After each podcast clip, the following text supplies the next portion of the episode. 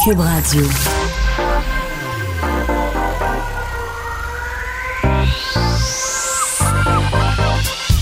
Même l'été, le midi, faut rester informé.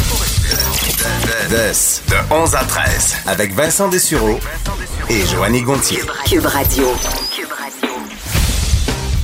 Bonne fin d'avant-midi. On est euh, déjà le 27 juin, presque sur le bord d'un autre long week-end, alors qu'il fait beau. Ça se prend bien. Ça On se se plaint pas. Très, très bien. Et euh, salut, Joanie. Ça va très bien. Ça va bien, oui, oui, oui. Bon, super. Et euh, il faut dire que dans l'actualité, dans les, dans les dernières heures et les dernières minutes, ça s'est euh, fortement bousculé. Alors, on plonge tout de suite dans la nouvelle qui risque de faire jaser pas mal aujourd'hui, particulièrement dans la région de Québec, Chaudière-Appalaches, mais un peu partout à travers le Québec, parce que ce sera un projet disons, peut-être pas pharaonique, mais avec nos moyens, on n'est pas si loin. Le fameux troisième lien euh, entre Québec et Lévis. Il y a des détails très importants qui ont été euh, livrés aujourd'hui par le ministre des Transports, François Bonnardel, comme quoi euh, ben, ce sera un tunnel. Alors, on tranche la question. D'un, la question est-ce que ça allait être à l'est, à l'ouest? Ça, ça avait été déjà tranché pas mal par le, gouvernement. Faire ça du même côté que les ponts actuels, ça intéressait pas le gouvernement de, de, la CAQ. On voulait faire ça du côté de l'île d'Orléans. Et là, la question au début, c'était est-ce qu'on va en profiter pour passer sur l'île et de refaire en même temps le pont de l'île qui déjà en arrache, euh, il arrive presque centenaire ce pont-là.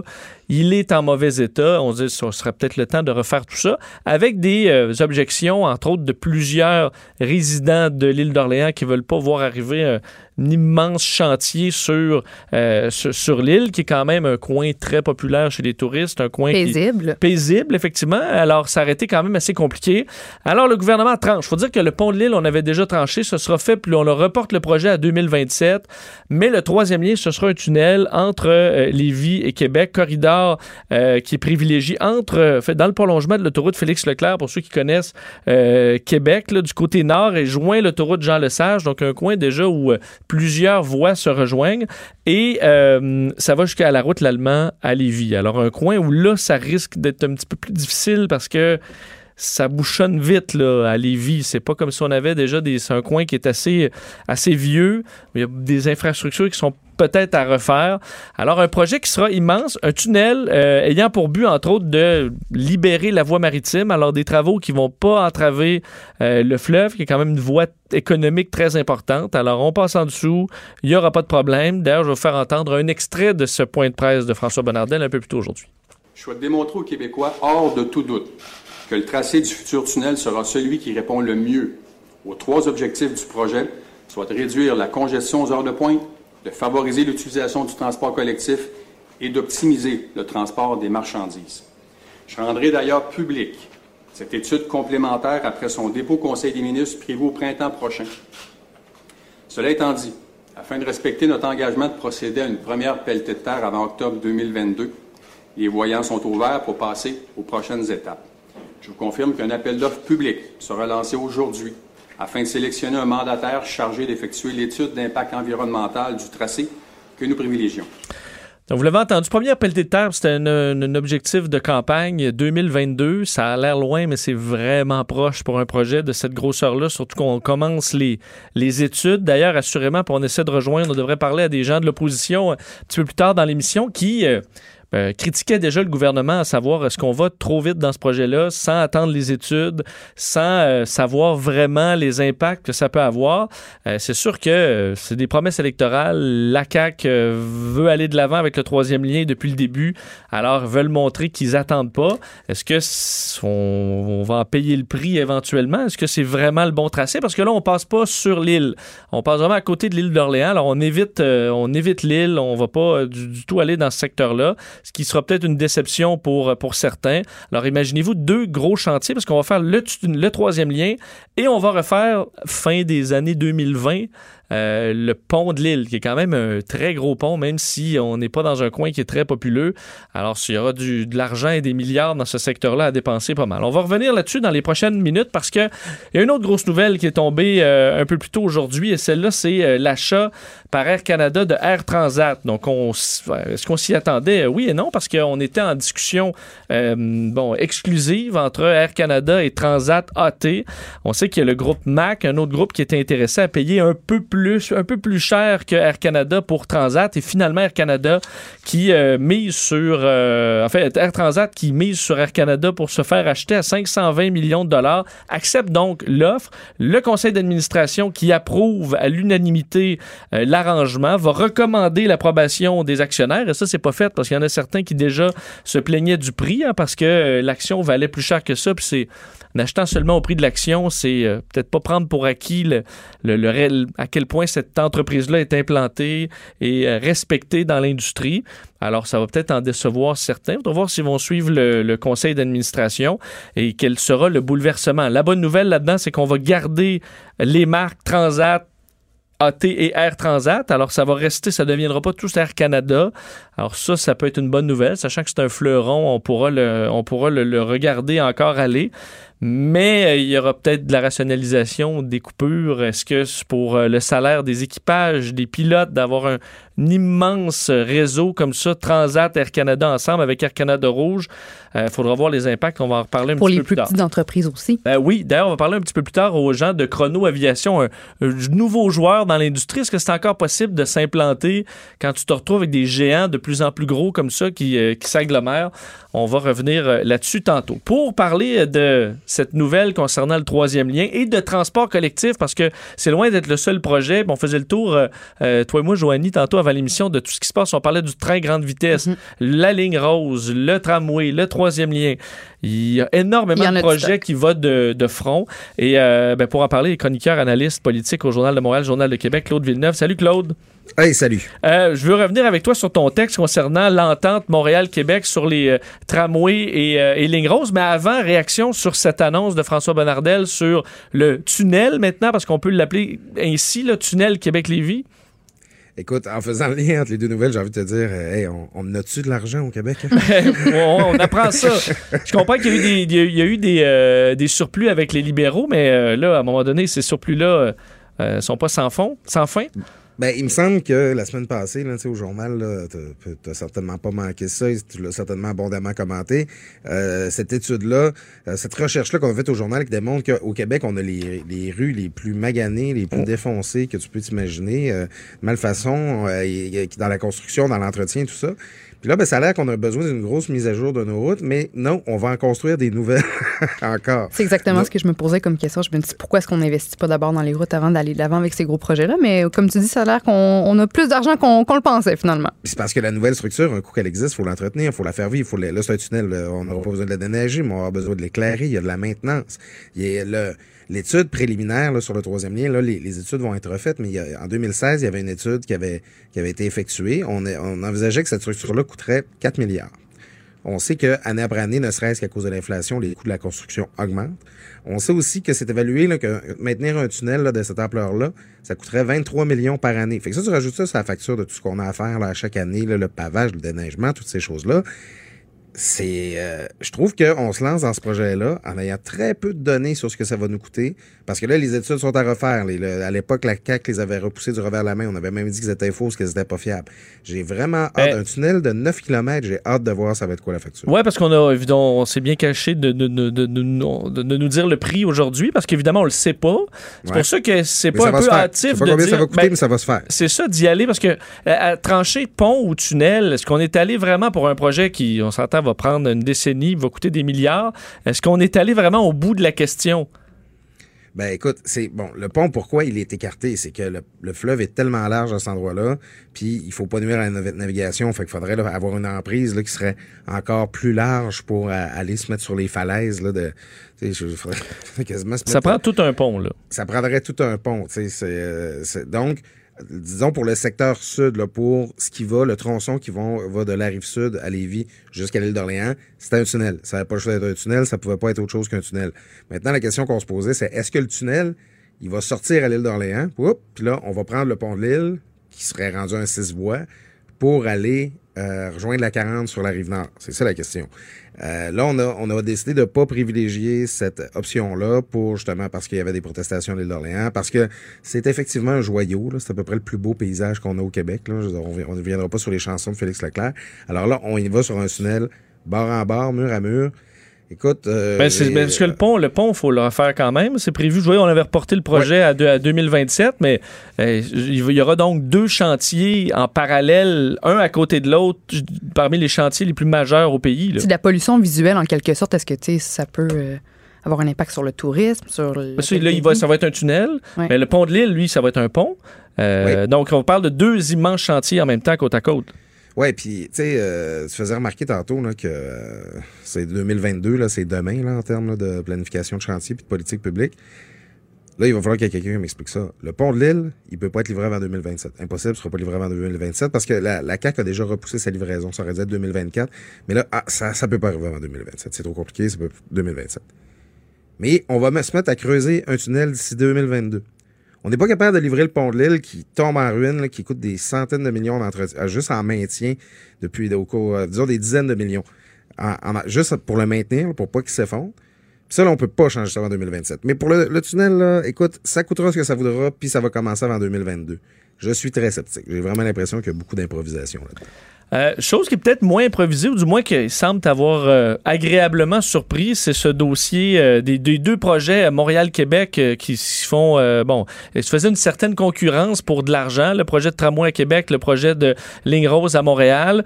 Euh, T'as trouvé que, parce que bon, finalement, Valérie Plante est sortie en se montrant ouverte finalement à laisser Ouais. le, le- la, la- la grosse part du gâteau à Québec pour l'instant, en espérant, en fait, en, en annonçant un retour d'ascenseur éventuel. Euh, T'as trouvé qu'on avait bien géré ça au niveau politique?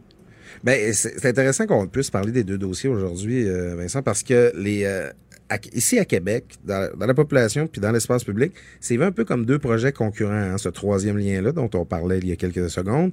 Et ce projet de transport structurant, le tramway, le fameux tramway de Régis Labaume. Les gens qui sont contre le troisième lien, ben, sont pour le, transport structurant. Ceux-là qui sont pour le tramway, ben, ils sont contre le troisième lien. C'est souvent comme ça. Alors là, hier, là, c'était comme le pendant l'autre annonce. C'est qu'il manquait de l'argent. Le provincial finance la majeure partie, 60% de la construction euh, du tramway. Puis bon, il y a là-dedans des trambus. Là, puis il y a plein d'affaires. Et le fédéral devait couvrir un 800 millions manquant. Puis là, ben, il y avait un enjeu, c'est qu'on savait pas dans quelle enveloppe prendre ça. Euh, le fédéral, dans qui, dépense beaucoup en infrastructures euh, euh, depuis que Justin Trudeau est là, bon, ben, il y a, de l'argent pour des infrastructures vertes, puis il y a de l'argent aussi pour le transport en commun. Mais comme l'enveloppe pour le transport en commun euh, est, est divisée entre les villes selon l'achalandage, ben, c'est évident que Montréal, ben, c'est la ville au Québec où il y a le plus de gens qui prennent le métro, l'autobus, ramassait 70% de l'enveloppe. Pour que Québec puisse avoir sa part, fallait que Montréal accepte d'en céder une partie. Puis ça, c'était pas gagné. Et euh, écoute, quand François Legault avait évoqué ça, il a dit, bon, ben là, si on veut pouvoir financer le, le, tramway Québec, ben, il va falloir que Valérie Plante accepte de céder. Ben, elle avait dit non. Puis là, Régis Labaume m'avait dit, ben, c'est une femme intelligente, là. Elle sait qu'en négociation, ben, tu commences par dire non. C'est vrai. Alors, c'est ça. Alors, il y a, eu un, dialogue qui s'est installé entre le président du Conseil du Trésor, euh, Christian Dubé, son cabinet, et Valérie Plante et son entourage.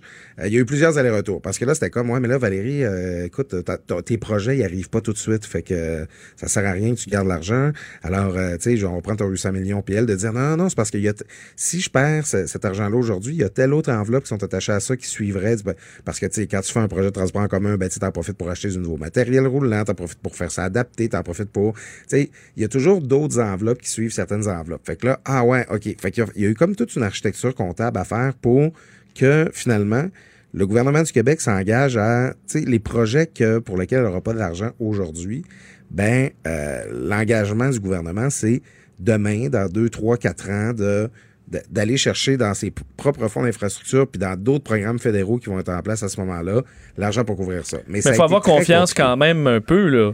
Parce que les gouvernements changent, euh, des fois, les, les- les- les intérêts aussi. Oui. Donc- ça, c'est sûr. Ben écoute, c'est le- doute il est plus du côté d'Ottawa. Parce qu'à Québec, euh, vu d'ici, j'ai l'impression que la CAQ est là pour un petit bout. Quoi que, quoi que ça Mais peut... cha- C'est peut ça. Au niveau fédéral, euh, on s'entend peut-être que dans, dans six mois, c'est- c'est c'est- c'est une autre chose. Ben écoute, si on revient à la question des enjeux à Québec, tu sais, Justin Trudeau, c'est évident que lui, il a, pu- il a plus le tramway. Ça a été compliqué, s'assurer que le fédéral verse sa part pour le tramway. Euh, on l'a su hier que ça arriverait grâce à Valérie Plante, mais c'était le tramway. Jeanne Roucher, lui, l'a dit quand il est venu à Québec. Sa priorité, lui, absolue, c'est le troisième lien. Il va soutenir, le fédéral va soutenir la construction d'un troisième lien routier à Québec. Donc, si aux élections fédérales cet automne, il y a un changement et plusieurs pensent qu'il y en aura un, ben là, effectivement, ça fait, tu sais, dans les deux dossiers dont on parle, ça peut apporter beaucoup de changements. Euh, j'ai bien aimé ta description de la gestion de Valérie Plante. Tu as parlé de fermeté flexible et ou un idéalisme pragmatique. Ça, est-ce que ça manque chez nos... Euh, on voit pas ça très souvent chez nos politiciens? Oui, ben tu sais, la, politique, c'est l'art du possible. Hein. Puis, euh, comme je l'explique un peu dans mon texte, c'est beaucoup basé sur des relations humaines, sur des personnalités. Puis, euh, c'est sûr, tu sais, ça, bon, euh, Valérie Plante, c'est une élue de Projet Montréal. Puis, on l'a vu, là, un gars comme Luc Ferrandez, là, qui, a quitté récemment parce que lui, il disait les compromis liés à la politique, puis le fait que les choses prennent du temps à arriver, des fois, il était pas capable de vivre avec ça. Valérie Plante, elle a cette capacité-là de dire, bon, ben moi, tu sais, j'ai fait élire là, à peu près l'administration la plus à gauche là, dans une municipalité au Canada. Euh, c'est pas évident que je vais arriver à la faire élire si je vais tout azimut. Puis, tu sais, il n'y a pas grand-chose qui a changé à Montréal depuis que le projet Montréal est là. Sais, ceux qui pensaient qu'on ça deviendrait une ville verte de vélo communiste, là, c'est c'est pas à cette vitesse-là que c'est arrivé. Alors, euh, Valérie Plante, dont on tardait, à chaque fois qu'on parlait d'elle, c'est parce qu'elle avait fait une erreur ou qu'elle s'était trompée ou qu'elle se faisait tirer l'oreille, par exemple, pour dénoncer les propos là, du maire de... Ben justement, là, pour, dans son opposition à la loi 21, puis euh, toutes ces choses-là. Ben, tu sais, c'était quoi, Valérie Plante, c'est quoi sa vision pour Montréal? Qu'est-ce qu'elle veut faire? Qu'est-ce qu'elle qu'est-ce qu'elle veut amener? Qu'est-ce qu'elle veut changer? Alors là, on voit que petit à petit, euh, euh, c'est comme c'est sa fameuse ligne rose qu'elle commence à établir. Euh, puis, si tu me permets une petite parenthèse, c'est c'est pas tout à fait la ligne rose ce qu'elle a obtenu hier. La, construction, ça va être une ligne de tramway vers l'ouest qui sera en fait le prolongement d'un tramway qu'on a déjà annoncé vers Pointe-aux-Trembles. Ce sera pas un métro, mais elle a présenté ça comme le segment à l'ouest, la, la, ligne rose sera fait. Tu sais, au gouvernement, là, ça faisait pas nécessairement beaucoup leur affaire là, que d'être associé à cette ligne rose-là, là, qui, qui, qui pas un appui très fort dans mm-hmm. l'opinion publique. Là. Il a fallu que Christian Dubé aille au bureau du premier ministre puis qu'il il, est convaincre de, de pouvoir présenter ça comme ça.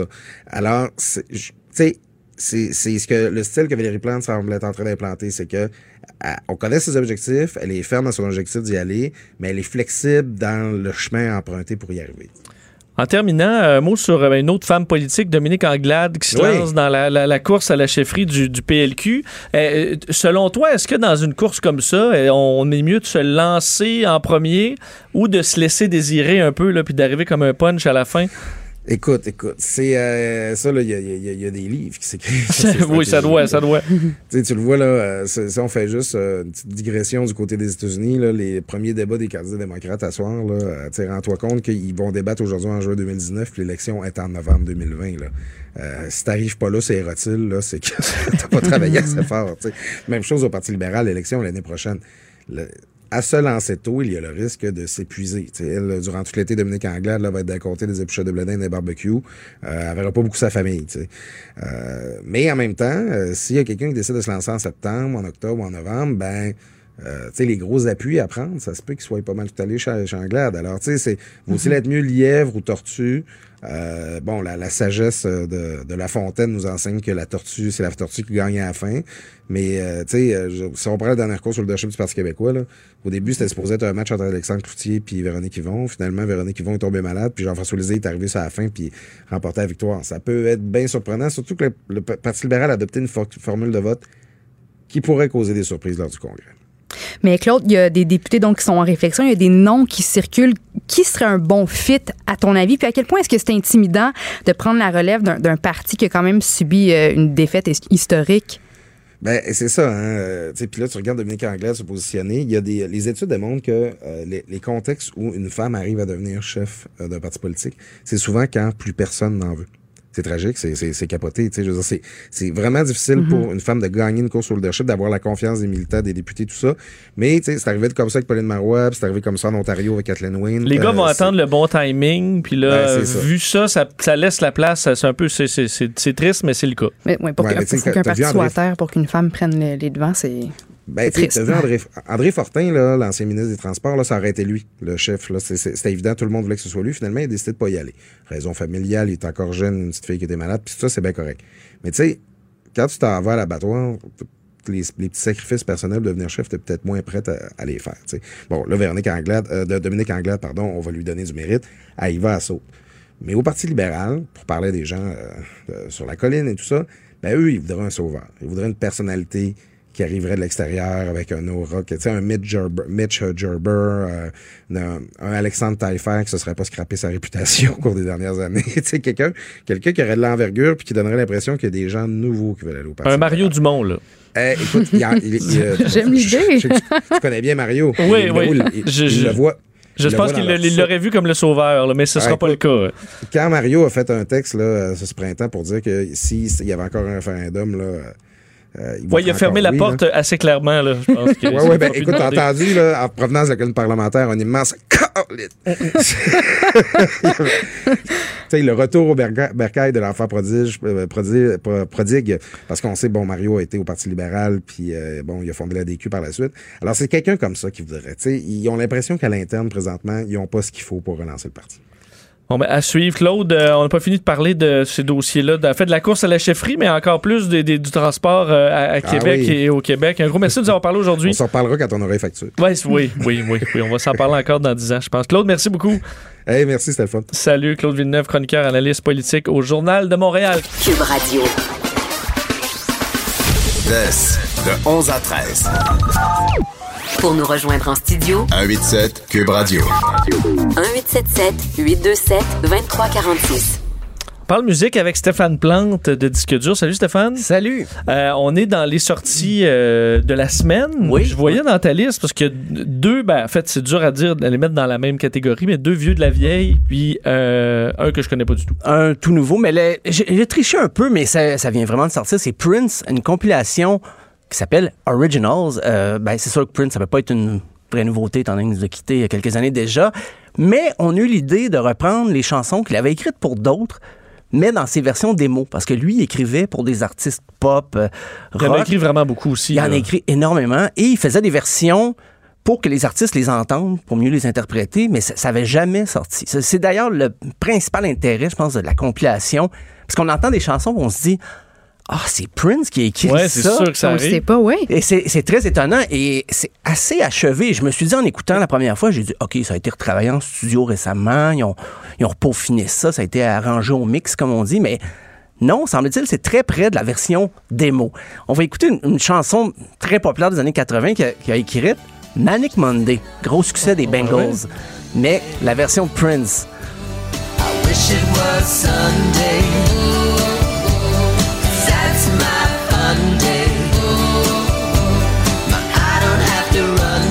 Ouais, c'est bon, le son est bon. Ça, ouais, on l'entend pas beaucoup, Prince. là, il y a quand même euh, des, des, des- d'autres voix qui, l'aident, mais ouais, c'est c'est bon, j'aime ça. Moi, je pensais que ça avait été, tout ça avait été ajouté après. Je me suis dit, la, la compagnie de disques s'est dit, ben, on va revamper un peu. Mais non, c'est très près de ce que les, les Bengals ont reçu comme démo. Moi, si j'avais reçu ça comme démo, je pense que j'aurais dit, ben, je peux rien faire de plus. C'est Ouais. déjà, ben, ont- Puis la- c'est intéressant de voir parce que les gens vont avoir la vraie version en tête. Vont dire Ah, cet arrangement-là, on l'a refait un peu différemment Oui, ou ça. on a rajouté telle affaire. c'est des détails. Il y a des chansons, il y a quand même 15 chansons. Il y a des chansons qui ont un petit peu passé dans le beurre dans le temps quand même. C'était pas des, c'était pas tous des hits. là. Mais comme beaucoup pas, de euh, chansons de Prince aussi, on va se le dire. là. Il Oui, est oui, très oui. connu, mais aux quantité d'albums qu'il a fait, Ben, là, c'est- il y a quand même une fou. partie d'œuvre qui est pas grand public tant que ça. Non, non, non. Il s'est amusé beaucoup. Des fois, il y a eu des problèmes avec sa compagnie de disques. Il voulait faire des trucs plus euh, pour explorer plus, mais tout le monde lui demandait un autre Purple Rain. Purple Rain, pour l'anecdote, il y a eu 35 ans cet album-là la semaine dernière. C'était c'est ce qui a pulvérisé euh, Prince. Il, il faisait de la musique déjà, il y avait des albums, mais là on dirait que c'est ça. Tout le monde ressort un petit peu de, de, de trucs de Prince. Euh, C'est c'est descendant aussi, il se chicane aussi pour sa succession. Fait que donc c'est peut-être un coup d'argent, mais ça vaut la peine quand même d'écouter euh, Prince dans des, des versions d'origine. Mais ça sonne pas si démo que ça. Des fois, il y a des chansons qui sonnent très années 80. là. on commençait à exploiter là, les systèmes MIDI, les synthétiseurs, plugués direct dans la console. Fait qu'il n'y a pas tant la, la chaleur des fois d'un vrai studio analogue, mais c'est même pour ça c'est intéressant. Ben, on va l'entendre un peu dans la version qu'il a proposée à Shiny O'Connor, Nothing Compares to You. Ça sonne très pop 80 dans la version de Prince.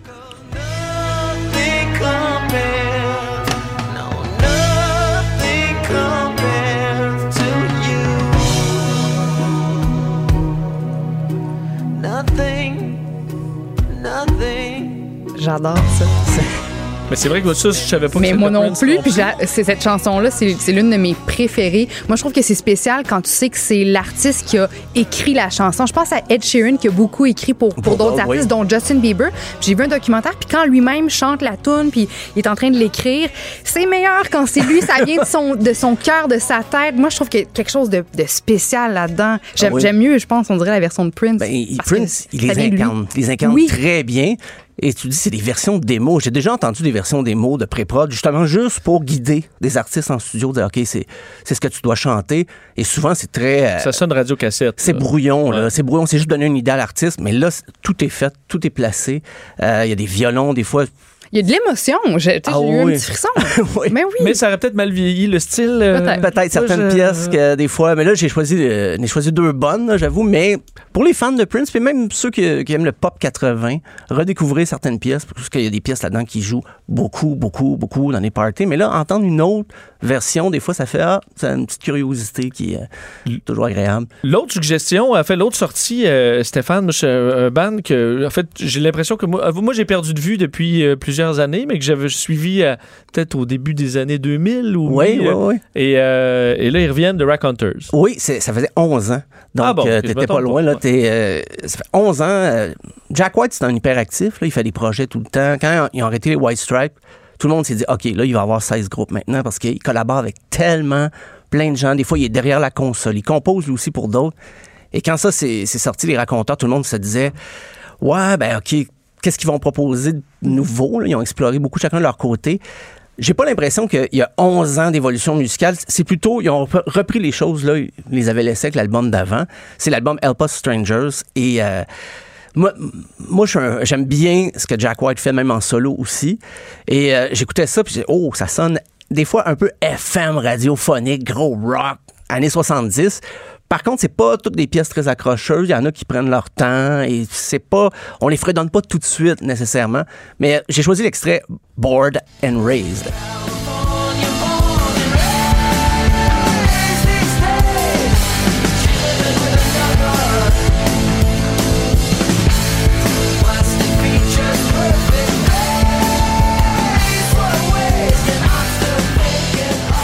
On le reconnaît. Oui, Encore on reconnaît. Ah oui, oui. garage. Euh, C'est vrai que des fois, c'est pas le riff qui te revient en tête tout de suite au début, mais qui est des fois un peu déconstruit, ou puis finalement, tu, tu commences à les aimer après quelques écoutes. Ben c'est ça, il s'amuse. euh, Tu dis déconstruit, c'est exactement ce qu'il fait sur la moitié. Tu sais, je dis il, mais ses, ses collaborateurs, les autres musiciens sont très importants aussi. Mais souvent au milieu d'une chanson, il va intégrer quelque chose, un solo, mais qui a rien à voir avec le reste de la pièce. Il va revenir à la structure de la chanson. Fait que des fois, j'imagine pour les radios, s'ils sortent des extraits pour les radios commerciales, ils vont peut-être ajuster, faire des, euh, des radio edits, là, comme on dit en. Ça sonne, le- c'est les virtuoses souvent vont Ah faire oui. ça comme bah, il y a un bout, il pogne une bulle au cerveau. Ouais, c'est ça. oui, c'est- ça peut être dur à suivre, mais il y a une minutie, par contre, euh, on parle souvent, c'est c'est garage, mais l'enregistrement, il y a un souci là, du blues, qu'on veut recréer un son blues acoustique. Il y a même un effet de chambre. Tantôt, je parlais de, de Prince avec, c'était des synthétiseurs, des fois un peu plus froids des années 80. Là, on va dans les années 70 avec, quand c'est du Les blues grosses rock. machines. euh, Les grosses machines, les grosses consoles, 24 entrées, et ça sonne. euh, si tu peux mettre ça là, dans, ton- dans ta voiture l'été, les fenêtres ouvertes ou en décapotable, pourquoi pas. C'est, euh, je le conseille. Pour les fans euh, des raconteurs, peut-être c'est pas le meilleur album, mais c'est quand même prometteur. là. C'est à écouter et c'est les ça, ça a pris 11 ans pour faire l'album qui est pas le meilleur. Ouais, ben c'est ça. C'est bon, parce qu'ils ont tellement de projets, chacun de leur côté, les gars. On sait, on sait jamais avec, depuis que les White Stripes n'existent plus, on sait plus c'est c'est lequel le projet principal de Jack White. C'est sa carrière solo ou c'est les raconteurs? Mais là, les raconteurs, depuis 11 ans, il se passait rien. Donc, euh, on se doute bien que sa, sa carrière solo avait pris euh, un certain essor, mais là, il veut quand même s'amuser avec ses amis.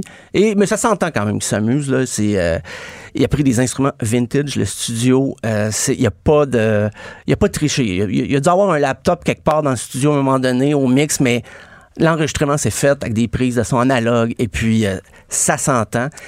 Et euh, beaucoup, encore une fois, beaucoup de minutie des arrangements. C'est, euh, je, je le conseille pour les fans des raconteurs. Et un petit dernier. Ouais, une découverte, celui-là, parce que je sais pas c'est qui du tout. Ah, ben, moi non plus, je connaissais pas même que je, je fais un aveu. Je sais pas comment prononcer son nom. C'est Nicolas Gémus. Il est G, E, accent aigu, M-U-S. L'album Moi, je disais s'appelle. Gému, là, mais là, Gému, me dis pas- plus Gémus. Ah, moi, d'une fois à l'autre, je, je le dis pas de la même façon. Fait que- Ou Gémus. Gémus, mon Gémus. Dieu. Ah, OK. Guimos. Euh, Gémus. L'album s'appelle Hibou. Euh, c'est une énigme. Pour moi, c'est un jeune chanteur et tellement jeune, mais t'écoutes ça, il y a une maturité dans l'écriture. Tu te dis, mais coudonc. quel âge? Moi, je pense que ben, dans son, euh, ce qu'il nous envoyait comme information, quand je me suis, il- on dit début vingtaine. OK, il veut garder son âge Il veut confidentiel. garder il veut son garder âge. un flou, euh, ce petit flou. Oui, euh. parce que c'est un, un jeune homme assez discret quand même. Il fait pas dans, dans l'esclandre. Euh, Je regardais ses vidéos. puis tu sais, C'est c'est un thème de voix euh, qui, qui va bien à sa musique. Peut-être, mettons, les fans de Tire le Coyote aimeraient ça, mais ceux qui aiment pas la voix de Tire le Coyote, ce qui est le cas de quand même de bon nombre de gens, vont peut-être plus se retrouver avec le folk de Nicolas Gé- Gému- Gémus. On un extrait, Vestige.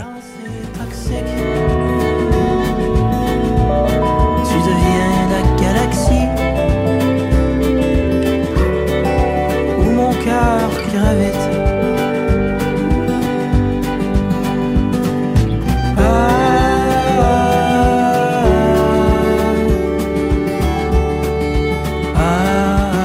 mélodieux. C'est mélodieux. Pour, pour vous situer, c'est peut-être la chanson qui brasse le plus. Ah, ok, ok, on Juste est dans pour le. dire- C'est planant, là. Exactement. Ça, ça c'est pas nécessairement en voiture, volume à fond, les fenêtres ouvertes. C'est plus. euh, Ben, en voiture, tu roules dans le pré doucement avec Pré- un petit. Tu, sais, tu quittes ton village. Oui, oui, peut-être. en aller dans Grandville. Ou je suis en train de vider le larme à l'œil. lave-vaisselle, puis Ouais, j'ai pas envie de me stresser avec Petit la road job. Trip. euh, euh, mais malgré tout, même si c'est très planant, des fois, euh, il varie là, quand même ses, approches.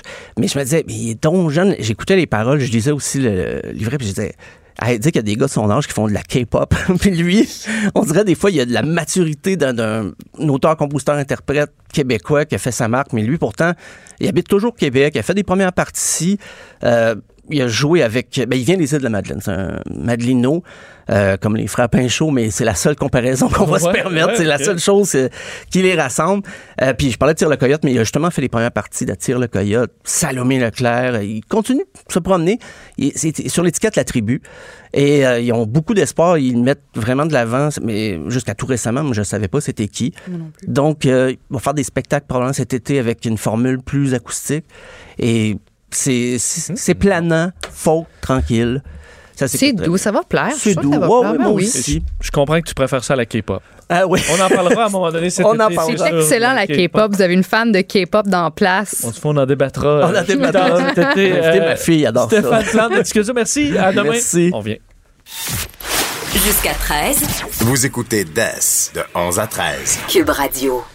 Nouvelle euh, qui, euh, ben, qui, qui est toujours un peu inquiétante quand on voit de un n'importe quel groupe euh, extrémiste est ajouté à la liste canadienne d'entités terroristes. Et voilà que on, a appris hier que des groupes d'extrême droite figurent pour la première fois sur la liste canadienne des organisations terroristes. Une liste qui évidemment contient des noms qui, ben, qui sont pas des plus rassurants. Là. On parle de 50 autres organisations qui y sont. Évidemment, Daesh, le groupe armé État islamique, Boko Haram, euh, Al-Qaïda, alors des noms qui, euh, qui, qui nous sont connus. Et on apprend de plus en plus à euh, connaître ces groupes d'extrême droite bien implantés au Canada, comme le groupe néo-nazi Blood and Honor et sa division armée, parce qu'il y a bel et bien une division armée, qui donc sont ajoutés à cette liste-là. C'est l'annonce qui a été faite par Ralph Goodale, le ministre de la Sécurité publique, qui, qui dit ben, que cette liste-là est en évolution. On ajoutera peut-être des noms dans les prochaines années, parce qu'il y a des groupes qu'on surveille assurément dans cette montée, on a l'impression, euh, de certains groupes euh, d'extrême droite. Pour en parler, parce que ça semble quand même être un, un- un développement qui est, euh, qui, qui- qui- qui est assez rare chez nous. On rejoint euh, François Doré, qui est policier à la Sûreté, de la Sûreté du Québec à la retraite, qui a collaboré avec Interpol aussi. François, bonjour. Bonjour à vous deux. Euh, bon, euh, on parle d'une. C'est une première au Canada parce que des groupes, je disais, il y en a une bonne liste d'une cinquantaine, Ah ben mais oui. extrême droite, on n'avait jamais vu ça sur cette liste-là au Canada. Ben, extrême droite, ça dépend des actions qu'ils euh, qui, qui vont faire. Blood and Honor, puis euh, Combat 18, là, bon, on sait qu'il y a eu des, une attaque euh, de, de Rome en Europe par ce groupe-là, ou du moins une de leurs branches, et c'est peut-être leurs actions qui ont fait en sorte que le gouvernement les a placés sur la liste, justement, des organisations terroristes. Rien à comparer avec ce qu'on a vu Daesh et compagnie, Mais il y a quand même eu des attaques, les gestes qu'ils posent qui, à deviennent questionnables, plus que questionnables, en fait. Euh, Lorsqu'on est sur cette liste-là, ça implique quoi pour une organisation en termes de, euh, de bâton dans les roues, disons, au niveau à la fois économique, puis je suppose de surveillance? Ben, plus de surveillance. On va, évidemment, si à un moment donné, il y a des, des choses qui se produisent, le renseignement policier, le SCRS, le GRC, la sûreté économique, c'est sûr que dès qu'un groupe est placé sur la liste des organisations terroristes au Canada, en tout cas, les, les banques, les, les, les caisses populaires vont geler les avoirs de ces gens-là, les empêchant justement d'amasser des fonds ou de dépenser des fonds aux fins de leur cause. Est-ce que la violence verbale, parce qu'on pense tout de suite quand on pense de, de, de, du groupe d'extrême droite, des groupes qui ont été quand même, euh, qui ont fait jaser au Québec comme la meute, on a parlé des soldats donnés, euh, mais ça me semble pour l'instant de la violence euh, verbale ou des propos racistes dans certains cas. Est-ce que ça, ça peut suffire à être ajouté sur une liste comme ça où ça prend vraiment des gestes violents ici ou à l'international? Bon, je pense que ça prend des, gestes de viol d'une violence extrême, euh, du crime. Ça prend du crime. Ce qu'on a vu de la meute des soldats d'Odin, c'est bon, on, on, sait que ce sont des groupes de pression, ils sont identifiés comme tels.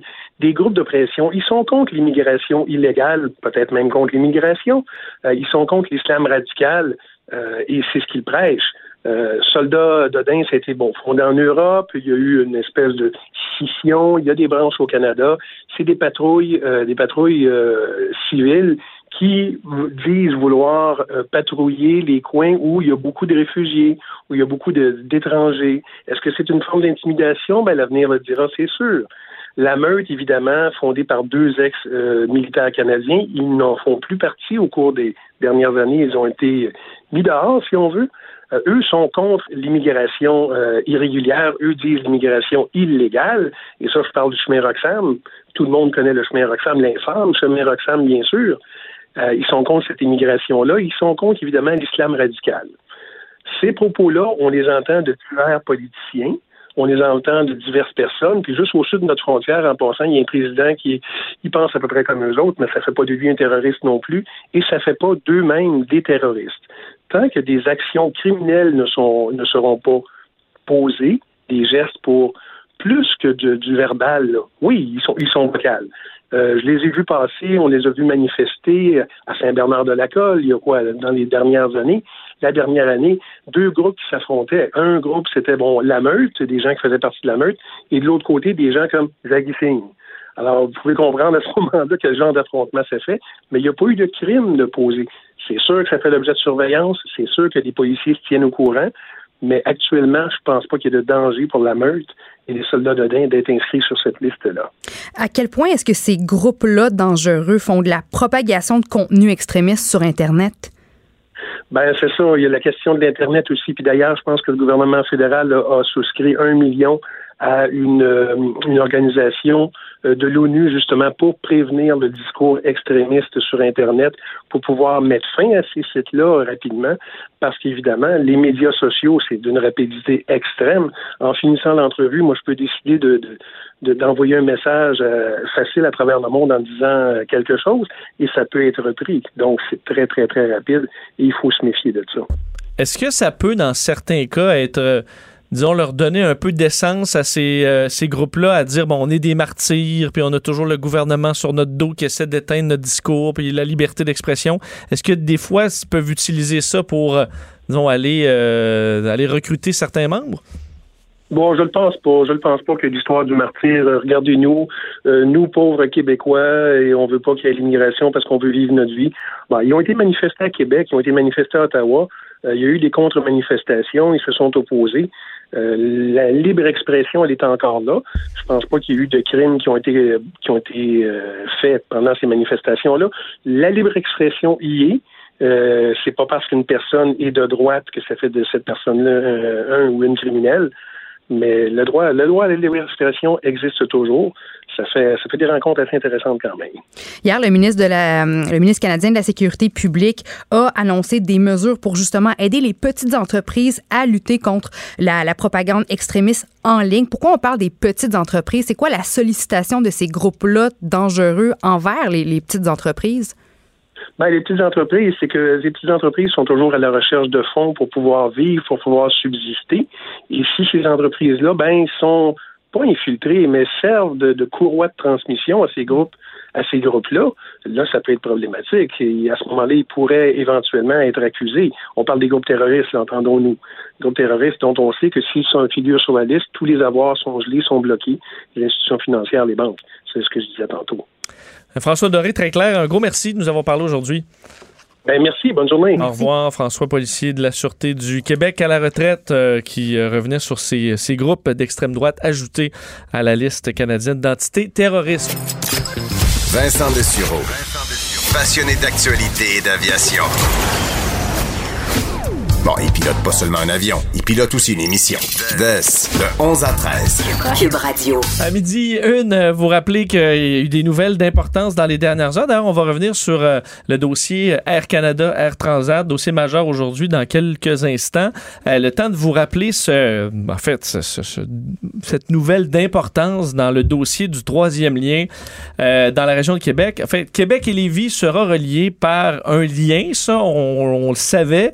Euh, mais ce sera un tunnel. Ça, ça a été confirmé aujourd'hui par François Bonnardel. Alors, on tranche. C'est un tunnel. On comprend que l'idée du pont aurait probablement passé par euh, l'île d'Orléans.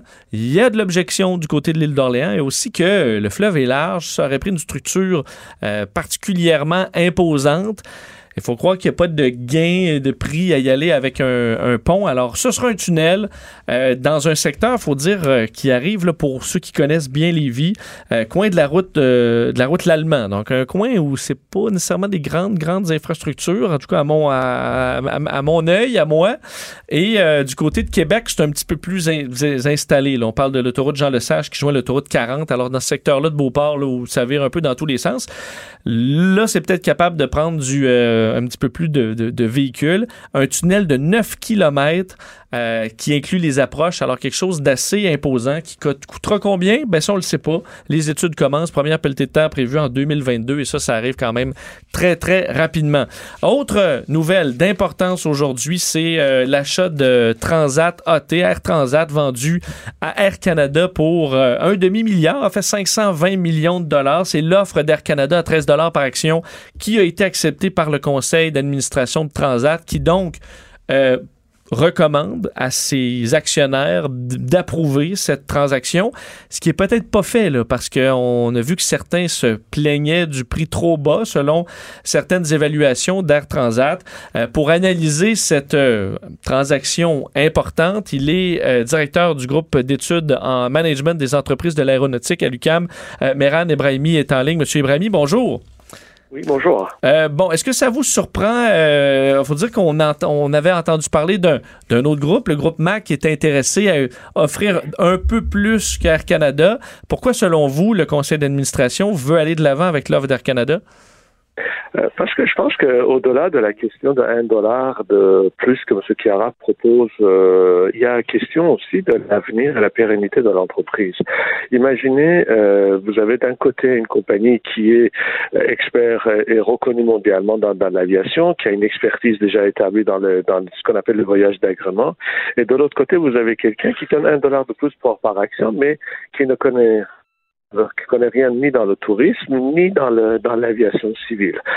Donc il s'improvise un peu dans ce secteur-là. Alors ce qui fait que euh, donc euh, ça ne veut pas dire que ces gens-là ne, ne feront pas quelque chose de bien. Mais ce que tout simplement dire, c'est, qu'ils s'improvisent dans ces deux domaines, alors que c'est le cœur même de, de compétences et la raison d'être de, de, de, groupe Transat. Alors ça, c'est un petit peu ça je dirais qui, de certaine manière, euh, contribue à ce que les membres du conseil d'administration voient un petit peu à long terme et pas seulement la, la, le dollar qui fait la différence au niveau des actions. Parce qu'on a toujours l'impression, lorsqu'on vend, là, on, veut quand même avoir le plus gros prix, puis le reste importe peu. Dans ce cas-là, c'est parce que les gens du conseil d'administration vont rester dans l'organisation en quelque sorte ou encore des actions? Euh, ça, on ne connaît pas le détail. Je pense que là, il va y avoir une l'acquisition de l'ensemble des, des, actions donc par, par Air Canada. Par contre, Air Canada, euh, donc, euh, je pense qu'il va miser sur sur l'emploi de, de prendre donc l'équipe dirigeante actuelle qui a une expertise, une bonne expertise dans, dans ce secteur-là. Euh, par contre, on ne sait pas alors comment ça va être la redistribution des, des, des actions une fois que la transaction est, est, est terminée et comment ça va être distribué. Ça, euh, on, ne sait pas encore ces, ces, ces éléments-là. Une des bonnes nouvelles aux yeux de plusieurs, c'est que bon, on va préserver euh, les marques Transat, euh, bon, et, Air Transat, c'est ce qui a été annoncé aujourd'hui. Le siège social aussi de Transat, les fonctions euh, montréalaises sont préservées aussi. Au niveau de la, de la concurrence, ça inquiétait quand même plusieurs voyageurs de dire ah mais c'est un, c'est un- c'est quand même un- une compagnie aérienne d'importance qui se fusionne en quelque sorte. Est-ce que on peut assister quand même à une certaine concurrence quand on a deux, euh, euh, bon, deux compagnies comme ça qui, qui travaillent ensemble, mais qui ont quand même leur entité commune? Euh, théoriquement, vous avez tout à fait raison. À partir du moment où des éléments sur un marché se concentrent, ce qui fait que la, variété de l'offre diminue.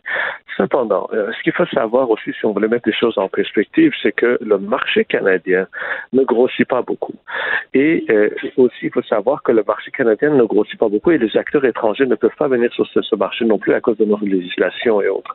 Par contre, ce qu'il faut, c'est que euh, comme ce marché-là ne grossit pas, à chaque fois qu'une entreprise veut grossir ses parts de marché, il faut qu'il aille chercher, gruger dans les parts de marché de l'autre. Et là, on va avoir d'un côté WestJet, euh, donc euh, qui, a beaucoup d'ambition avec l'acquisition donc par Onex et M. Schwartz qui a beaucoup d'ambition pour euh, le développement de, cette compagnie. Et de l'autre côté, vous avez Air Canada. Donc c'est- évident que dans un premier temps, en tout cas à court terme, à moyen terme, ils vont se livrer à une guerre de prix. Et ces guerres de prix, c'est pour aller chercher les parts de marché de l'autre. Et ça, ça pourrait servir, je dirais, les, les, passagers dans un premier temps. Alors, à long terme, on ne sait pas. Est-ce qu'il y a un des deux acteurs va pouvoir dominer l'autre? Est-ce que la, dynamique change? Mais sachant que le monde de l'aviation euh, évolue énormément, personne ne peut euh, prédire l'avenir au-delà de 3-4 ans, si vous voulez. Mais est-ce qu'on peut quand même se dire que le, le on peut dire le filet de sécurité pour les consommateurs au Canada, c'est encore d'avoir WestJet, mais là, ça en laisse un seul majeur au Canada. Est-ce qu'on peut soupçonner que dans les prochaines années, on pourrait même être intéressé pour aller chercher WestJet? Ah, je pense pas. pas- rien n'est rien n'est rien n'est impossible. Hein. C'est, je- on n'a pas de boule de cristal pour ça, mais je pense qu'à ce moment-là, il y a la- le bureau de concurrence aussi qui a son mot à dire. Si jamais Air Canada, euh, Air Transat et, et WestJet formeront une entité, alors à ce moment-là, on n'est plus dans le duopole, mais on va vers vraiment une espèce de monopole. Euh, et ça, je pense que le bureau de concurrence va s'opposer. Et aussi, on ne sait pas comment la, la législation canadienne en matière de la de, de la de la possession des des, des, des, des montants, de pourcentage des actions d'une compagnie étrangère dans une compagnie aviation canadienne va évoluer. Est-ce qu'on va maintenir ça? Est-ce que, comme l'Europe, par exemple, on va abolir cette règle-là? Toutes ces choses-là, vous savez, ça dépend beaucoup de, de comment le, marché va évoluer, comment la législation va évoluer, comment les, forces euh, de marché vont euh, agir. Et donc, tout ça, ça va, ça va nous emmener vers des scénarios très différents, si vous voulez. Au niveau du personnel, euh, on pense, on, sait que chez les, pilotes, il y a une pénurie de, de- de pilotes, mais est-ce qu'on peut s'attendre à ce que, puis à la fois pilote, mais l'équipage, les, les agents de bord, techniciens et autres, euh, il- ce soit pas une bonne nouvelle pour leurs conditions dans la mesure où on peut, un peu moins magasiner les, les compagnies dans un, un système qui est, qui est en pénurie ou au contraire, c'est des grandes compagnies qui ont leur convention collective et tout ça, les choses changeront très peu? Alors, euh, oui, je pense que d'abord, ils n'ont pas d'inquiétude pour l'emploi dans la mesure où dans l'ensemble de, euh, de ces, ces domaines-là, il y a une pénurie de main-d'œuvre. Donc, personne va aujourd'hui euh, congédier ces, ces, ou mis à pied donc ces, agents de maintenance ou les pilotes, comme vous l'avez dit. Hein, Air Transat, c'est 650 pilotes extrêmement bien formés. Euh, donc, ça, c'est un, c'est un actif euh, euh, très, très important. Et je dirais de façon générale, la, la, la, l'échelle salariale d'Air Canada est supérieure Transat. Alors, est-ce que dans cette intégration-là, vont être, on va adopter, on va garder deux entités séparées de, de, de la même manière que les marques sont séparées? Est-ce que ça va être une intégration, par exemple, un pilote de gros porteur, euh, ça va être le même statut pour peu importe qu'on vient d'Air Transat ou qu'on vient d'Air Canada? À ce moment-là, les pilotes d'Air Transat auront une amélioration salariale. Euh, donc, ça, ces choses-là, je pense que c'est ce moment vraiment dans l'intégration opérationnelle qu'on aura une réponse précise et dans, le, dans des documents qu'on a aujourd'hui Je pense même que les négociations n'ont pas été aussi loin dans l'intégration de, ça, mais n'empêche que les, les, syndicats sont là, les conventions collectives des deux entités sont là. Comment ils vont les intégrer? Alors ça, ça reste à voir. En terminant, est-ce que selon vous, les actionnaires vont accepter? C'est un peu la prochaine étape? Je pense que le César ou le conseil d'administration doit mettre ses arguments sur la table et convaincre en disant, ben écoutez, est-ce que vous voulez faire un dollar aujourd'hui et peut-être disparaître dans trois, quatre ans, ou est-ce que vous voulez euh, vous contenter de 13 dollars qui est quand même une nette euh, appréciation de l'action et puis d'avoir une entreprise qui est pérenne sur, plusieurs années? je pense que c'est ça. Donc si, si le conseil d'administration euh, et, et, les acteurs arrivent à convaincre le, le conseil d'administration, euh, pardon, l'assemblée des actionnaires, à ce moment-là, peut-être qu'on aura chance, mais ultimement, c'est le, des actionnaires qui décident, tout à fait. On va suivre le dossier. Monsieur Ibrahimi, un gros merci. Je vous en prie, une bonne journée. Au revoir, Meran Ebrahimi, directeur du groupe d'études en management des entreprises de l'aéronautique de l'UCAM sur cette euh, vente euh, d'Air Transat à Air Canada. Et je voulais euh, notre prochaine invité sur le, sur le même sujet parce que on voit évidemment ben, disparaître. Air, Transat va demeurer, mais en quelque sorte, on s'entend que c'est le logo qui reste, mais ça devient deviendra une partie en partie à Air Canada. Est-ce que c'est encore possible de voir arriver de nouvelles compagnies dans un domaine aussi concurrentiel dans lequel c'est vraiment des géants qui, qui se battent. Intéressé de savoir le point de vue d'une compagnie qui est assez jeune et qui est un nouveau joueur, disons, chez les, chez les grands ou chez les gros porteurs. On rejoint tout de suite Danny Gagnon, vice-président de Chrono Aviation. Danny Gagnon, bonjour. Allô, Vincent? Ça va bien? Très bien, merci, toi. Oui, je me demandais comment, toi, euh, chez, euh, chez Chrono, qui avait, puis bon, euh, on, se connaît, vous avez maintenant deux 737 à l'aéroport de Saint-Hubert. Vous êtes en croissance assez impressionnante depuis quelques années. comment tu vois ça, l'achat d'Air Transat par Air Canada aujourd'hui?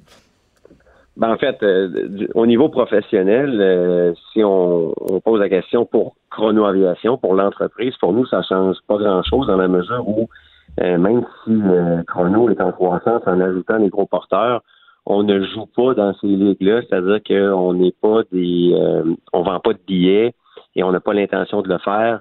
Nous, on reste une compagnie de nolisement, donc on vend nos services à des compagnies qui vont du point A au point B. On pourrait un jour être des sous-traitants pour des compagnies comme Air Transat, WestJet ou Air Canada, comme à l'époque CanJet l'était mais euh, dans notre euh, day-to-day, on n'a pas de compétition à faire entre Air Transat. Donc, à ce niveau-là, il n'y a pas d'impact.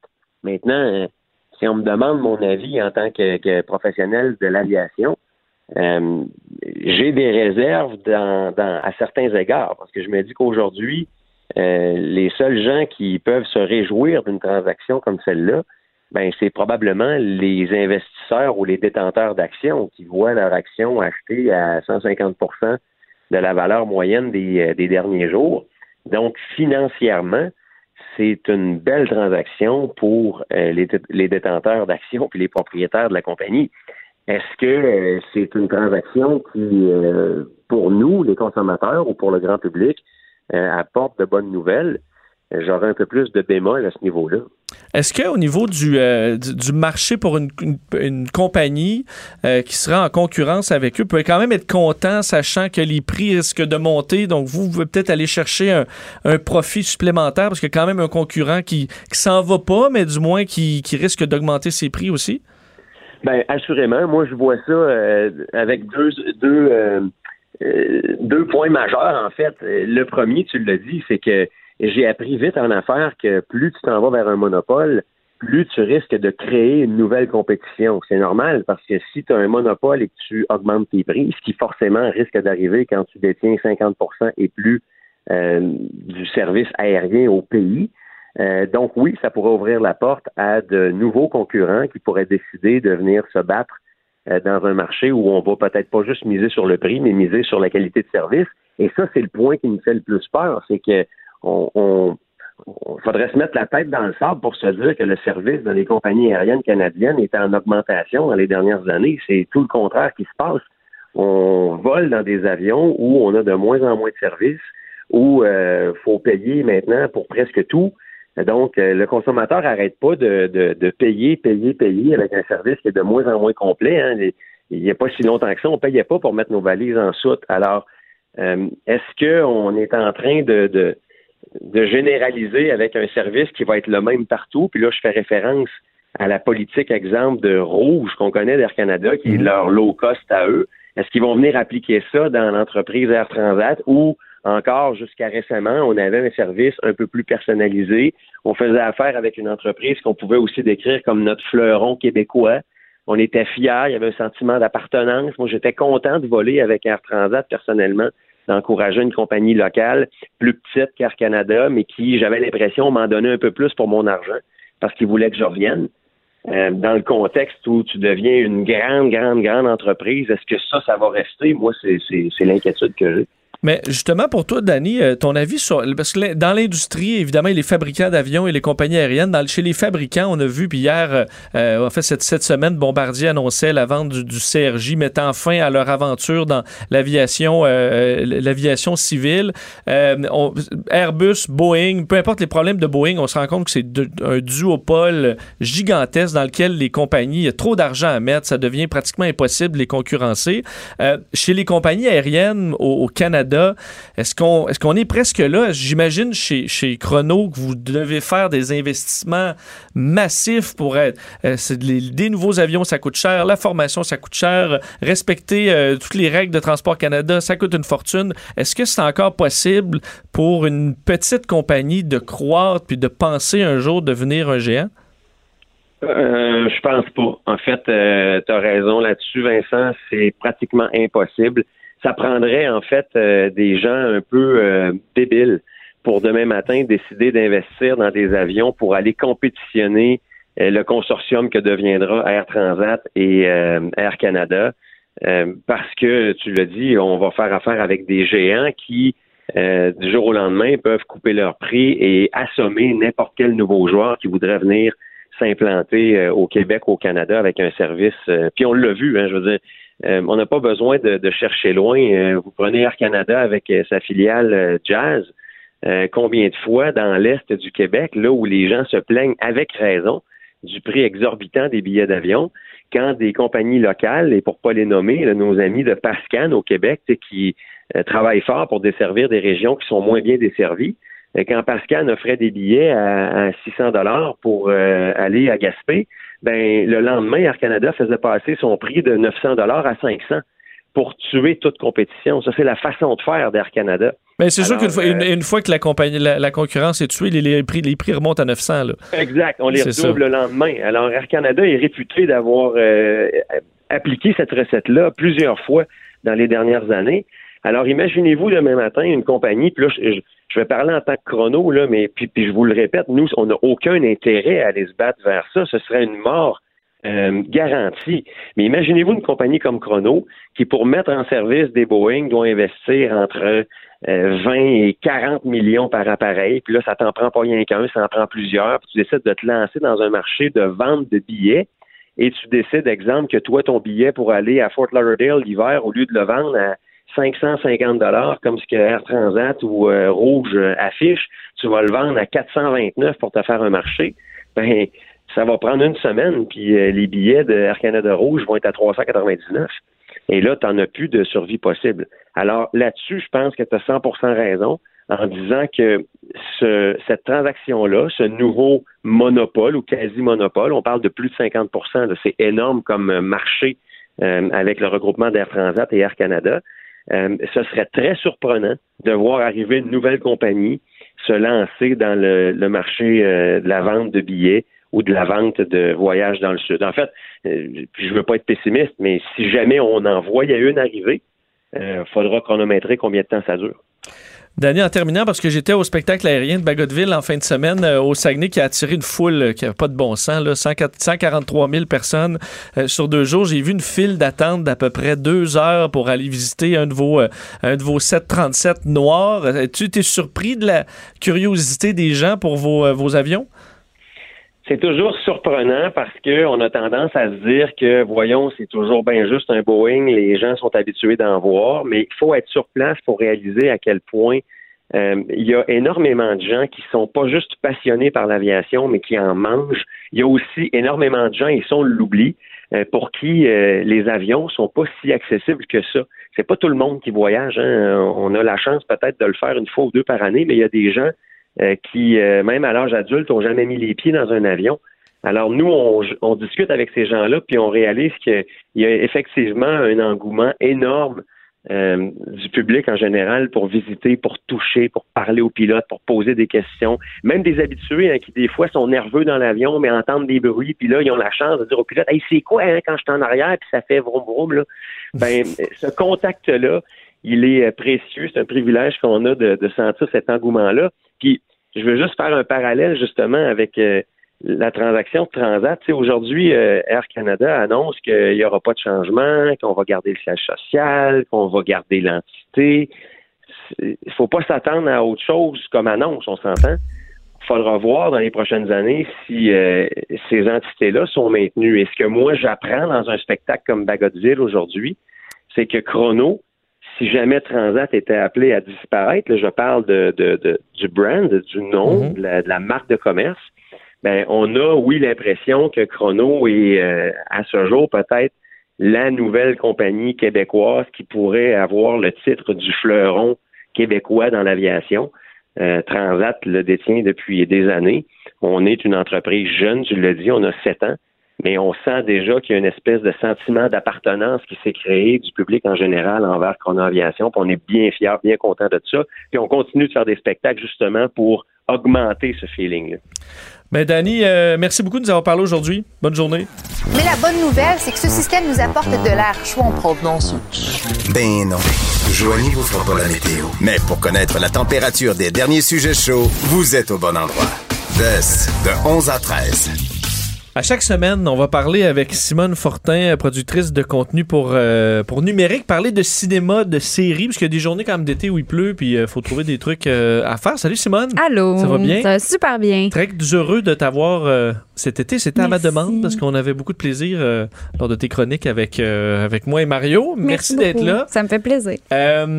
On commence avec. euh, ben, on n'est pas nécessairement très surpris. Un film Non. de super-héros. On n'est jamais surpris. Si on me connaît un peu, on sait que je dois parler de films de super-héros.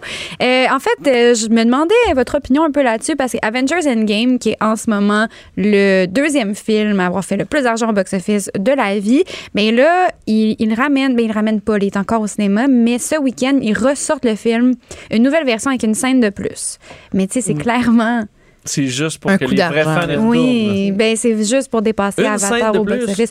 Euh, ce qu'ils nous disent, c'est une introduction des réalisateurs, un hommage à Stanley et un- une nouvelle scène qui serait après générique et aussi un long extrait de Spider-Man euh, Far From Home qui sort le week-end prochain. Mais c'est d'habitude, euh, c'est ce qu'on rajoute sur le DVD. là. Ben oui. si ça existe encore des DVD. Ça existe là, mais, encore. mais je veux dire, c'est c'est ce qu'on rajoute comme ça dans la version après, mais Ouais. relancer au cinéma. Penses-tu qu'il y a des les vrais fans, ça suffit pour qu'ils retournent? Ah ben oui, parce que moi, c'est sûr, j'y retourne. Ah oui? je suis comme, ah, je sais pas, si je trouve ça cool, mais c'est sûr, sûr et certain que j'y retourne. À quel point penses-tu que ça peut refaire de l'argent, juste ces petits ajouts-là? Déjà que le- le box-office est très, très bon. euh, Ben, je pense qu'ils vont y arriver parce que là, en ce moment, il leur manque environ 30 millions pour euh, à côté ou dépasser Avatar, qui est le premier film, puis 30 millions. Juste un petit sur 30 2 milliards. millions. Ben, ils Ah. ont, Ils ont fait 2 milliards 700 millions. Mais 30 est-ce qu'ils vont millions, pas juste le dépasser naturellement sur euh, Je pense ce qu'il qui reste? Pas mal sûr qu'il aurait fini par le dépasser naturellement, mais parce qu'il sort en DVD, euh, parlant de DVD, il sort en DVD début août. Il sort quand même bientôt. Maintenant, les films restent moins longtemps au cinéma. Dans le temps d'Avatar, je pense qu'Avatar est resté 20 semaines au cinéma. Là, c'est comme 7-8 semaines gros max. C'est pour ça, je pense qu'il Mais est-ce que ça essaye, mérite euh, d'être le film le plus lucratif de tous les temps? Hmm, Parce qu'Avatar, c'était. Est-ce que c'était si bon que ça? Peut-être pas, mais c'était un peu une révolution euh, Ben, visuelle. Je vais dire oui. Pour, juste pour le fait que Marvel, c'est les premiers à avoir fait. Euh, ben, c'est c'est le 22e film de Marvel. C'est comme, c'est long, là. Ils sont vraiment forcés pour arriver là. Ils n'ont pas juste sorti un film en espérant que tout le monde allait le voir. Ils ont vraiment mis la table pendant 10 ans en sortant des trois films par année. Puis là, ça, c'était la culmination de tout ça. Donc, je pense que, je pense que oui. Je pense qu'ils le méritent. À ton avis, à quel point ça va bien vieillir? Parce que là, on Mm. parlait d'Avatar. Je l'ai revu récemment. Puis on dirait qu'à l'époque, j'étais comme, c'est merveilleux, Ouais. c'est révolutionnaire. Puis le revoir maintenant, Hmm. eh, ça a mal vieilli. On- Les sais, bonhommes bleus. euh, À l'époque, c'était c'était impressionnant, mais là, aujourd'hui, on voit vraiment On la différence. À quel point, à ton avis, est-ce que ces films-là vont, vont, euh, vont passer le- le- le- l'épreuve du temps? Je pense que ça va bien vieillir parce que les super-héros, ça reste des histoires, c'est, c'est, c'est timeless. C'est un peu la mythologie d'aujourd'hui. là. Mhm. C'est, c'est nos, nos super-héros. Tout le monde connaît ces personnages-là. Je pense que même si on réécoute Iron Man 1, aujourd'hui, c'est encore bon. Les, les effets spéciaux sont bons. là. C'est sûr que dans, dans 20 ans, là, on, va être à- on va être passé à autre chose puis les, les jeunes vont trouver ça poche. Mais reste que les histoires vont être bonnes. C'est peut-être l'histoire d'Avatar qui est moins, qui accroche moins.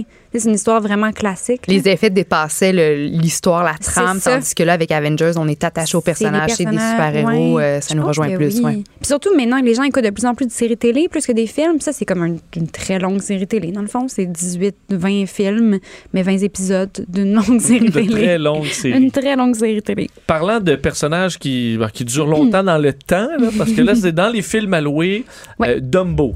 Oui, Dumbo qui, euh, qui est sorti euh, ce mardi sur Vidéotron pour le louer. Tu sais, encore une fois, ça fait tellement pas longtemps qu'il était au cinéma, mais on peut déjà l'écouter si on l'a manqué au cinéma. Et ça, ben, c'est, ça fait partie de Disney qui refait ses films. Et on refait La Belle et la Bête, euh, le Aladdin vient de sortir, Dumbo fait partie de ça. Donc, de- le- le- l'original était sorti en 1941. C'est, c'est quand même, Oh. c'est quand même fou. Ouais. Moi, je me rappelle, je, je l'ai vu des millions de fois quand j'étais petite. Ça m'avait jamais euh, choqué que ça soit si vieux, mais là, ils le refont en, euh, donc, à l'ordinateur. En là, tout cas, moi, c'était le film qui me faisait pleurer, mais ma journée était ruinée. La Mhm. scène où le- le- la maman éléphant berce son petit Dumbo à travers la cage. Ah, J'étais pas capable. J'ai pas, je l'ai vu, là, je pense, deux fois très, très jeune, puis j'ai arrêté parce que ça, me- ça me bouleversait. Puis là, pour avoir vu quelques images ici et là, je trouve tellement que ça a l'air d'être bien fait. Oui. Là, ça m'a donné envie à nouveau de, de le regarder. Oui, parce que c'est moins euh, traumatisant, cette version-là, je trouve. Moi aussi, je, selon des dessins animés, là, je trouvais ça difficile à regarder tellement c'est triste. Un peu comme Rox et Rookie. Oui! quand la, la madame, elle abandonne le renard dans la forêt, là, je peux même pas Là, on va y dire qu'on adoucit maintenant, parce que là, les jeunes sont plus capables de prendre des vraies tragédies dans les dessins animés. Peut-être, je sais pas, mais c'est peut-être aussi le fait que, en fait, là, le, le plus gros changement entre les- l'original et le nouveau, c'est que dans le nouveau, les animaux parlent pas. Donc, euh, ils parlent pas du tout. C'est vraiment, on se concentre aussi beaucoup sur les humains. Il y a des, des- vraiment des nouveaux personnages là, qui étaient pas du tout dans le film original. Et ben, peut-être que juste ça, ça change vraiment le fait qu'on s'attache beaucoup à Dumbo quand même parce qu'il est vraiment cute. il y a des grands yeux, des grandes oreilles. Il est vraiment, vraiment cute, là, comme les, les films d'animation qu'on est habitué de voir. C'est l'animal cute du film, mais il parle pas. Le fait de C'est pas exprimer euh, verbalement leurs ouais. émotions, ben ça pourrait peut-être alléger ça un peu. Un euh, peu mieux. Mais il y a quand même plein de, de clins d'œil aux, euh, aux animaux qui parlaient. Dans l'original, il y avait les, euh, les cigognes qui parlaient, il y avait des corbeaux, il y avait des, des souris aussi. La souris, c'était comme le meilleur ami de Dumbo. Mais là, il y en a, il y a comme des versions. euh, qui parlent pas, mais qui sont parce que c'est un cirque là, des animaux Oui. qui sont là, donc on peut quand même les retrouver les animaux. Et euh, ben c'est ça, c'est réalisé par Tim Burton. Fait que juste ça, tu sais, si on pense Dumbo à la base, c'est un peu creepy dans un cirque, c'est triste, puis le réalisé par Tim Burton, ça va être un univers éclaté. euh, vraiment imaginaire. C'est ouais. c'est vraiment cool. Moi, ce que, ce que j'ai beaucoup, beaucoup aimé, c'est que, en fait, si on écoute le film, le nouveau, c'est environ deux heures. Puis après, environ 45 minutes, tout ce qu'on a vu dans l'original est fini. Puis on embarque vraiment sur une nouvelle histoire. Donc, c'est vraiment beaucoup plus que l'original. Si les gens sont comme ça, me donne quoi de réécouter le même film deux fois, c'est vraiment pas le même film. Et il y a un, un parc d'attractions dans le nouveau film qui, on, peut, tu sais, ça fait penser à Disney, c'est sûr, Disney World, Disneyland. Ce qui est intéressant de savoir, c'est que Tim Burton a commencé sa carrière comme dessinateur chez Disney. Puis lui, quand il faisait ça, il était jeune, début vingtaine, il dessinait, euh, il a travaillé sur Roxy Rookie d'ailleurs. Puis euh, il- c'est ça, il s'était dit, mon rêve, ça serait de un jour designer un parc d'attractions. Puis là, il a pu le faire ben, pour le film. C'est donc bien intéressant. Oui, c'est comme un- le- la vie qui fait un cercle total. Oui. Euh, ben ouais, le cercle de la. ben justement, dans le, Roi vie. Lion, c'est le Ouais. prochain film du genre, est-ce qu'on a adouci la, la, la scène tragique ou. euh, Et ça, les- il y a beaucoup de spéculations là, là- là-dessus. il sort le 19 juillet et euh, il y a des gens qui ont qui, qui, qui se disent peut-être que le film va commencer avec la scène euh, comme ça, là, juste pour comme la get it out of the Ah, way. Là. Exactement. D'après moi, ça serait leur genre. Mais tu sais, c'est sûr que là, ça va être tellement être réaliste. On peut pas voir un, un lion ultra réaliste mourir. là. Les gens vont. ben, c'est la vie, là. Euh, euh, tro- troisième film à aller voir au cinéma, Yesterday. Oui, Yesterday, ça sortait euh, aujourd'hui, si je ne m'abuse, aujourd'hui ou demain. Et euh, ben, je, je trouve, je l'ai pas vu. Là. Je, je l'ai pas vu encore parce qu'il sort demain, mais j'ai en- entendu et lu des critiques. Mais ce que je trouve intéressant, c'est la, la prémisse du film, que c'est une comédie romantique, mais c'est une comédie musicale aussi.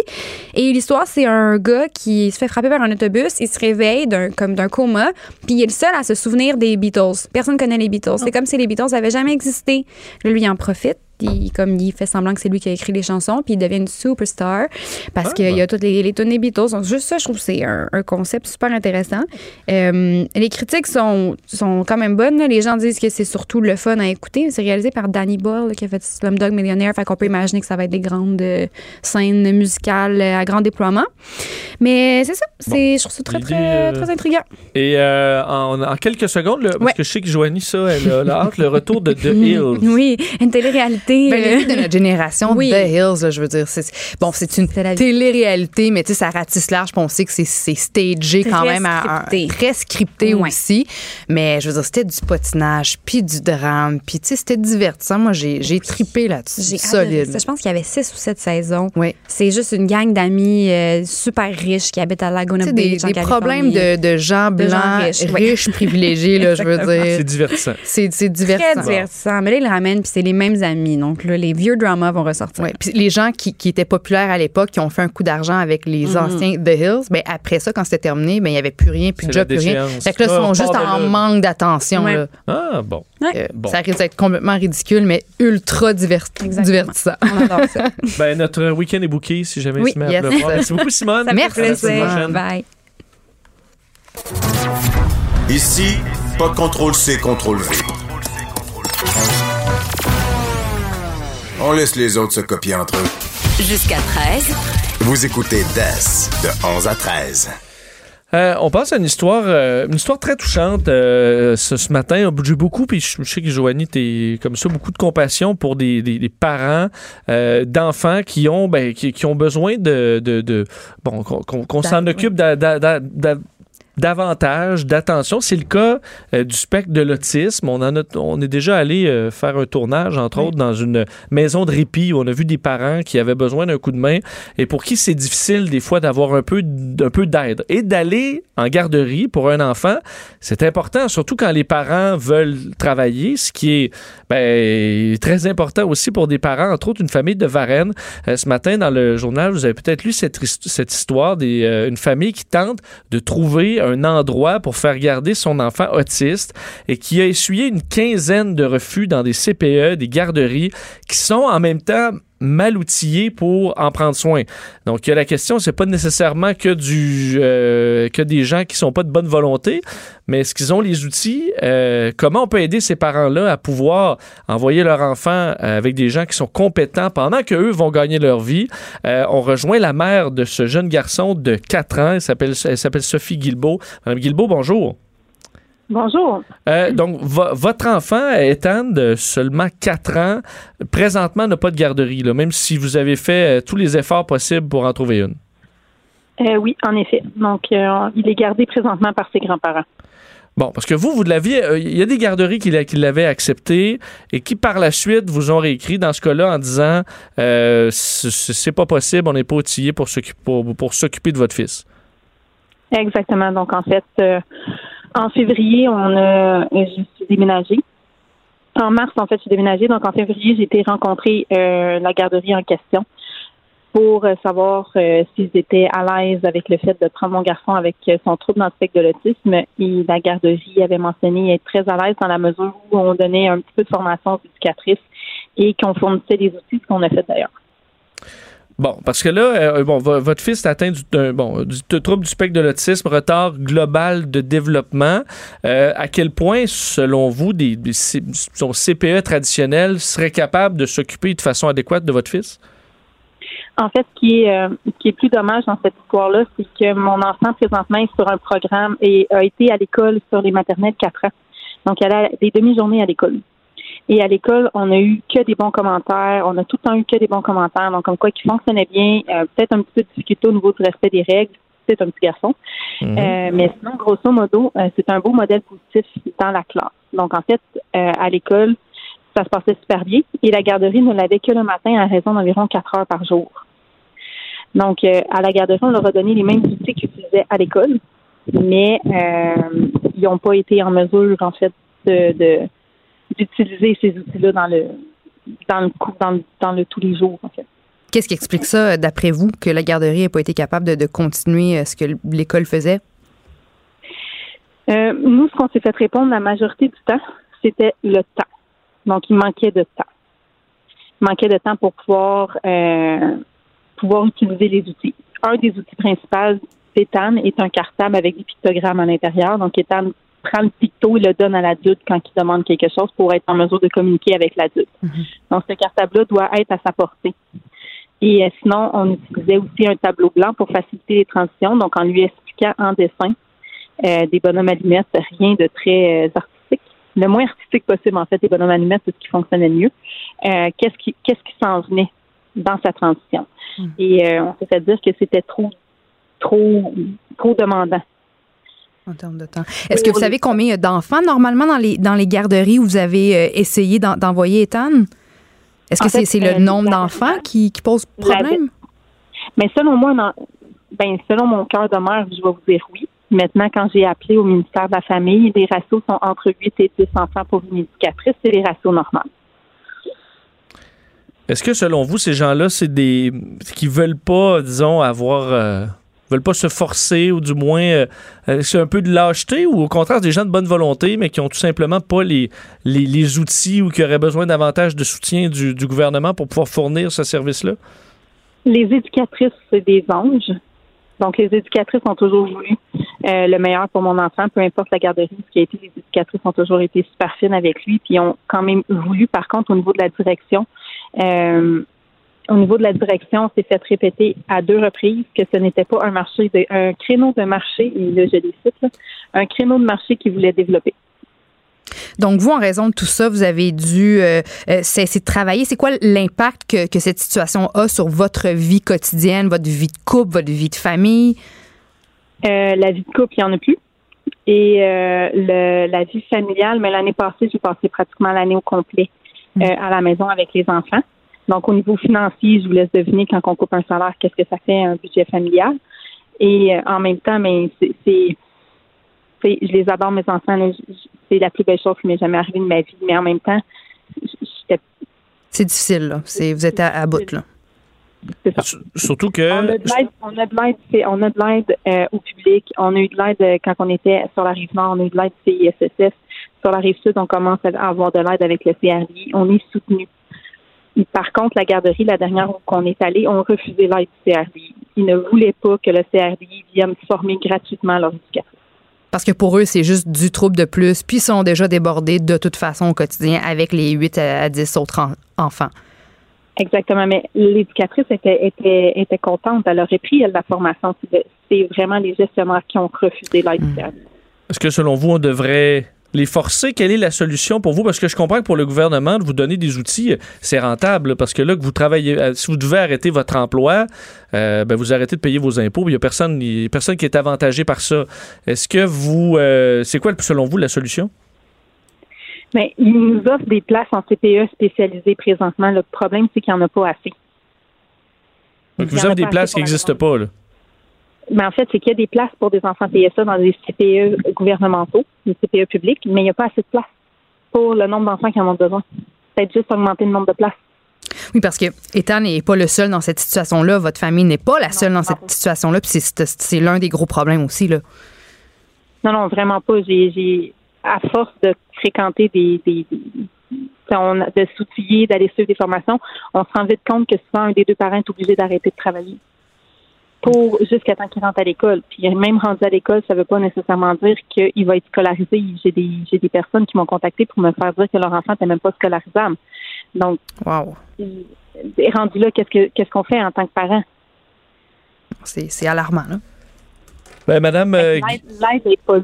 euh, Madame Guilbeault, on va vous souhaiter la- le bon courage et la meilleure des chances en espérant que Ethan trouve un endroit qui lui euh, va faire où il sera confortable et en sécurité. Oui, merci beaucoup, merci beaucoup. Merci, Sophie Guilbeault, mère euh, de ce jeune garçon Ethan de 4 ans.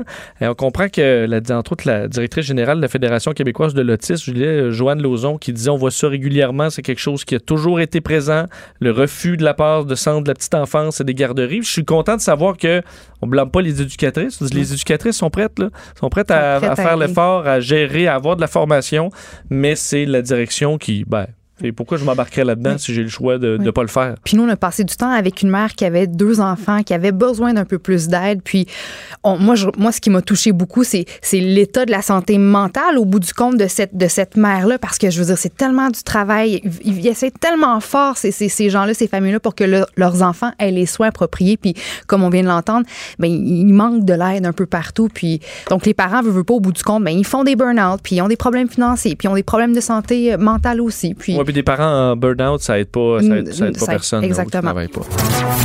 Ici, pas de contrôle C, contrôle V. On laisse les autres se copier entre eux. Jusqu'à 13. Vous écoutez DES de 11 à 13. On parle avec Joanie et euh, on parle d'intelligence aujourd'hui ou de quotient intellectuel? Ben, il y a une nouvelle dans le Daily Mail qui m'a fait me questionner sur mon quotient intellectuel, sur mon intelligence en général. Est-ce que tu as déjà passé un test de, de, de QI, toi, Vincent? Oui, mais d'ailleurs, c'est rare que dans le Daily Mail, on me challenge vraiment sur l'intelligence. Oui, mais, Parce qu'il y en a pour tout. Mais non, il y a des bonnes choses. Mais attends, Euh, tu vas être surpris. euh, oui, j'ai déjà fait un test de QI. Ça Puis- fait très longtemps. Il me semble que j'étais au secondaire. Euh, je me souviens plus. Je pense que c'était 116. 116. Ben, tu vois, Mais je me souviens même plus si c'est bon ou pas. pour être euh, considéré comme étant un génie, il faut frapper la note de 140. OK? Ouais, Mais là, il y a une non, petite fille de 11 ans, Anouchka Dixit, qui habite à Londres, qui a atteint le plus haut score possible dans le Mensa IQ test, la rendant plus bolée que Einstein et Stephen Hawking. OK, fait que c'est pas. euh, puis le test de Mensa, c'est- pas sur Internet, là, genre Ben, euh, sur, Facebook. En là. fait, je me suis même trompée, elle a atteint 162. Donc, dans le test de Mensa, je t'explique, le Mensa, c'est une, une association pour les surdoués. Puis pour y appartenir, il y a un seul critère. faut que tu obtiennes un score supérieur ou égal au 98e percentile à n'importe quel test qui est standardisé ou supervisé. euh, Soit toujours de dans le top QI. 2 euh, Exactement. des plus intelligents. Exactement. Puis le, en fait, le but du, du Mensa, c'est de l'idée derrière ça, c'est de créer une espèce de, de une table ronde en fait entre les différents bolés à travers le monde, des bolés qui vont pouvoir échanger entre eux. Ça Puis permet de se penser bon. ça permet de se penser bon. En ce moment, il y, aurait 100 000 personnes à travers le monde qui feraient partie du, du Mensa. Puis écoute, la petite fille, c'est de loin la plus jeune à avoir passé ce test-là du, du Mensa. Les, les autres, normalement, sont dans la trentaine, la quarantaine, la cinquantaine. Puis comme elle a atteint le plus haut score dans l'histoire de cette association-là, ben, ça la place dans le top 1 des gens les plus brillants à travers le monde. Puis écoute, euh, elle a dit, la petite fille, que le test, ben, tu sais, c'était pas, c'était pas si tough que ça, juste un tantinet difficile. C'était vraiment la, la question du temps qui était un petit peu plus stressante. Elle a répondu à 28 questions en 4 minutes. Sa mère disait que déjà à 6 mois, elle parlait, connaissait les capitales des grandes villes, puis à un an, savait lire et écrire À un an? à la garderie. Ouais. OK. Écoute, la, Mais- petite, elle a 11 ans, là, 11 ans quand Ouais. même, puis pendant Mais il faut faire de quoi avec ça? Dans la mesure Oui. où c'est beau de dire je Ouais. suis capable de faire de scorer dans le test, mais est-ce qu'elle a dit quelque chose de brillant? Qui Ben- va changer le monde? Euh, J'attends toujours, là. Ben, Elle a veux dire, 11 ans, mais Elle est, je elle est toujours. Normalement, quand tu es brillant comme ça, normalement, tu arrives quand même à faire quelque chose. Puis la petite veut être euh, médecin ou sinon mathématicienne. Ça a quand même des grands objectifs. Mais tu sais, elle a fait, elle a, elle a appris par cœur la table périodique au complet en 40 minutes. Là. Moi, à 31 ans, je, je focusais sur le fait que j'avais les pieds palmés. Puis je me demande encore si je suis capable de mettre ou pas de l'aluminium dans mon micro-ondes. Je comprends. Le tableau périodique, c'est plus compliqué. Mais euh, puis j'ai pensé te faire une liste des, euh, des gens avec les QI les plus impressionnants, les gens qu'on connaît. Bon, il y a Albert Einst- Ein- Einstein qui a eu la note de 160. Elle, je te le répète, 162. Marie Curie, 185. Nicolas Tesla, on dit que son QI se situe entre 160 et 310. Stephen Le Hawking, 310. 310, c'est comme si, je veux dire, la, la marge est quand même assez. assez, Calmons-nous, hein. donc, euh, oui. Mais on dit que l'homme le plus intelligent au monde euh, aurait été William James C10 avec un QI situé entre 250 et 300. C'était une vraie calculatrice humaine, un Américain euh, qui était aussi euh, polyglotte, là, vraiment doué en langue. Il était à Harvard à l'âge de 9 ans seulement. Malheureusement, il est mort très jeune d'une hémorragie intracérébrale. Ah, bon. Mais, a euh, sauver tu- le monde, puis Il y, a des, il y a des célébrités dans l'association euh, Mensa. Ah. Arthur C. Clarke, qui est auteur de 2001, L'Odyssée de l'espace. Scott Adams, qui est auteur de bande dessinée et créateur du personnage Dilbert, publié dans plus de 800 journaux et magazines sur la planète. Et Julie Ouais. Peterson, une Playmate qui a été Miss Février en 1987 dans le, le fameux magazine Playboy. Elle est aujourd'hui chiropa- chiropraticienne, dis-je. Euh, puis il y a même le, le, le, le- Mensa s'incruste un peu dans le monde fictif parce que Lisa Simpson aurait été aussi une jeune membre du club Mensa de Springfield. Alors, euh, mais oui, t'as apporté un bon point. Moi, je- en fait, j'ai jamais pris de. En fait, j'ai- essayé hier de faire mon premier test QI à vie. Je l'ai même long, complété. il faut être en forme, puis... euh, Je, je, écoute, j'étais stressée. Je- Je pas juste ça, je vais faire un petit test de QI. euh, le, le vrai test, là, c'est quand même, faut que tu.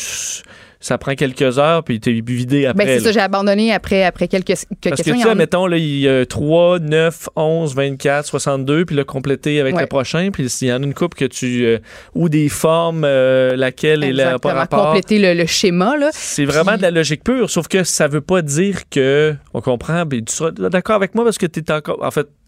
Même plus d'accord avec moi que moi-même avec moi-même. Il y a plusieurs types d'intelligence. C'est ça que je t'entendrais dire. Exactement, parce que, tu sais, je sais que dans le système scolaire, où là, quand on, on pense au, au test QI, on, on valorise les mathématiques, puis le côté logique, puis les schémas, puis, puis on est cartésien, puis c'est ça qui est valorisé. Mais moi, là, j'ai- toujours, on dirait que jeune, j'avais peur de pas être intelligente, parce que moi, c'était pas ça, c'était pas dans ces matières-là, j'étais pas une fille logique. Puis moi, tu me donnes, tu sais, les cours de, de, de, de physique à l'école, là, il fallait faire des circuits électriques. J'ai jamais compris ça. Mais moi, si tu me mets dans une situation où il faut que j'échange avec des humains, où c'est l'émotion qui prend le dessus, le théâtre, c'est, je veux dire, Mettons, pour être socially awkward, pardonnez-moi l'expression, Ouais. mais mettons, savoir faire sentir quelqu'un euh, bien, euh, tu sais, ou le- comprendre son émotion, l'empathie, être Ouais. capable de déduire ce qu'une personne souhaite, ou ça, c'est pas nécessairement dans le QI. Ben, Souvent, il y en a quelques-uns dans les très, très brillants qui, là-dedans, sont nuls. là. Ils Ben, savent pas du tout se comporter en société. Puis je me dis, faire un test de QI puis avoir vraiment une note merdique, à quel point est-ce que ça m'affecte dans mon estime de soi, dans ma confiance? Est-ce que je veux dire, est-ce que je, dois me considérer résultat, comme une tarte? Mais ça dépend du Ben, résultat. Mais, mais tu vois, j'en ai jamais fait à cause de ça. J'ai- peur parce que je me dis, voyons qu'un système, qu'un test va, va, va, va, va noter, si on veut, mon intelligence ou ma capacité à Mais fonctionner en société, en parenthèse. là. Quotient intellectuel et intelligence, c'est vraiment deux choses pour vrai. Ça, c'est la capacité à gérer des problèmes mathématiques, euh, déduire des. euh, ben, que ce soit dans la géométrie ou d'autres, mais c'est vraiment une partie. Là. Oui, mais tu sais, être capable de reproduire un schéma là, où quel, quel chiffre arrive après 9, 6, 63. Je veux dire, tu sais, dans la vie, il y a du street smart, il y a du book smart, il y a- il y, a plein de. Toi, t'es street smart. Moi, je, j'aime ça. je pense que même. je suis street smart. Tu sais, je peux pas me déniaiser. Je vais communiquer avec toi, mais demande-moi pas de compléter le schéma. Demande-moi pas ça. Parce que ça se peut que la petite brillante de 11 ans, au premier, à la première danse au secondaire, ce soit la- celle qui gère le moins bien ça. Là. On l'imagine bien. Mais tu sais, dans moi, mon que- premier slow, j'ai demandé à la fille, on tourne de quel bord, là?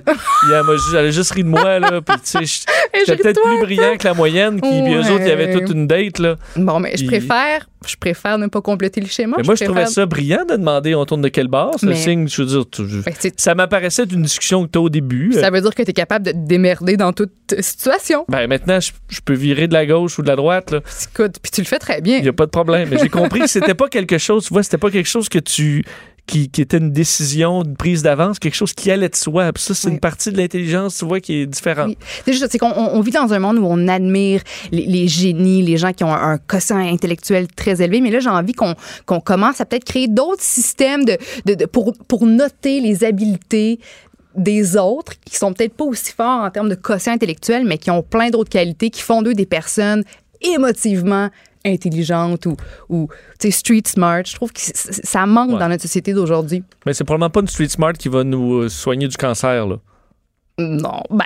Je veux, je veux dire ça non, mais je veux ça. dire, en cas de- de- d'attaque Mais tu peux lui faire un terroriste. câlin. Tu peux lui faire un câlin à la personne qui en a, qui en a besoin. Non, mais en cas de, de- entre de- deux traitements. en cas de drame, là, s'il se passe quelque chose dehors, là, tu sais, je, je pense à la parade des Raptors. les- je veux dire, Street Smart va être capable de te gérer puis te, te, te transférer dans un, un- un- un endroit où tu seras à l'abri en, en sécurité. Ben merci, Joanie. Ben, de rien, on va, on, va, on va méditer là-dessus, ainsi que sur d'autres sujets, parce qu'entre autres, il y a la question de euh, topless ou pas. là. Oui. Si vous avez des euh, réponses là-dessus, après avoir dormi là-dessus, on en parlera peut-être euh, éventuellement. En vous rappelant les deux dernières nouvelles de, de la journée, soit l'achat par Air Transat, du moins la transaction acceptée, l'offre d'achat d'Air Canada pour Air Transat à 13 l'action, soit une transaction de 520 millions de dollars si c'est approuvé par les actionnaires. Et l'autre grosse nouvelle, ce sera assurément suivi par nos collègues tout l'après-midi, euh, l'annonce faite par François Bonnardel que ce sera un tunnel entre Montréal et, euh, et Québec. Combien ça coûte? Ben ça, on ne le sait pas. Et dernière petite nouvelle euh, que, je voulais, euh, que je voulais couvrir. On parlait de santé, Joanie. Mhm. Euh, Est-ce que tu t'assois croche souvent au bureau? Euh, en ce moment, C'est des problèmes de posture. Oui, oui. Oui? je, je- je mesure 5 et 9. Je me suis toujours tenu le dos rond un peu là, parce que j'étais plus grande que les, les garçons plus jeunes. Puis c'est encore ça. J'ai le mauvais réflexe de me recroqueviller puis de m'asseoir tout croche. Puis Parce qu'une étude de, du- en fait, publiée dans le Journal of the American Art Soc- Association Mhm. euh, dans les derniers jours, euh, étude sur la posture auprès de 3600 Américains. Est-ce que d'être assis tout le temps nous donne plus de chances de mourir ou d'avoir différents problèmes cardiaques ou autres? Et finalement, ce qu'on se rend compte, c'est que toute façon de s'asseoir n'est pas créée égale. C'est-à-dire que si vous êtes assis au bureau, il n'y a pas d'effet nécessairement négatif. Ce qui est négatif, c'est s'asseoir devant la télé. Euh, parce que ça, ça vient avec un milieu sédentaire, des mauvaises habitudes de vie et tout ça. Tandis que au travail, ben, en général, les gens qui s'assoient longtemps au travail sont ceux aussi qui vont faire le plus d'exercices en dehors, qui vont s'alimenter mieux. Euh, alors, c'est une problématique qui est peut-être pas si grande. Alors, au travail, ne pas s'inquiéter. Évidemment, il y a la question de la posture pour avoir mal au dos, là, mais pour euh, une early death, pardonne-moi l'expression, mais pour le fait de mourir jeune parce que vous êtes assis toute la journée, semble pas y avoir de réel Mais- lien selon cette étude publiée cette semaine. Tu sais, je lisais récemment, il y a une école qui va implanter les vélos bureaux pour que les jeunes pédalent en écoutant la, la- la classe. Ouais. Euh, il y a aussi, bon, des, bu- tu sais, on a vu des, des- des espèces de tapis roulants avec le bureau aussi. Donc, tout ça, finalement, ça sert pas à grand-chose. Ben, que vous êtes mais juste stimulé. un- travailler debout assis, ça, les bourreaux qui montent et descendent, c'est ça, ça. je suis pas nécessairement contre ça. Merci, Joanie. Cube Radio.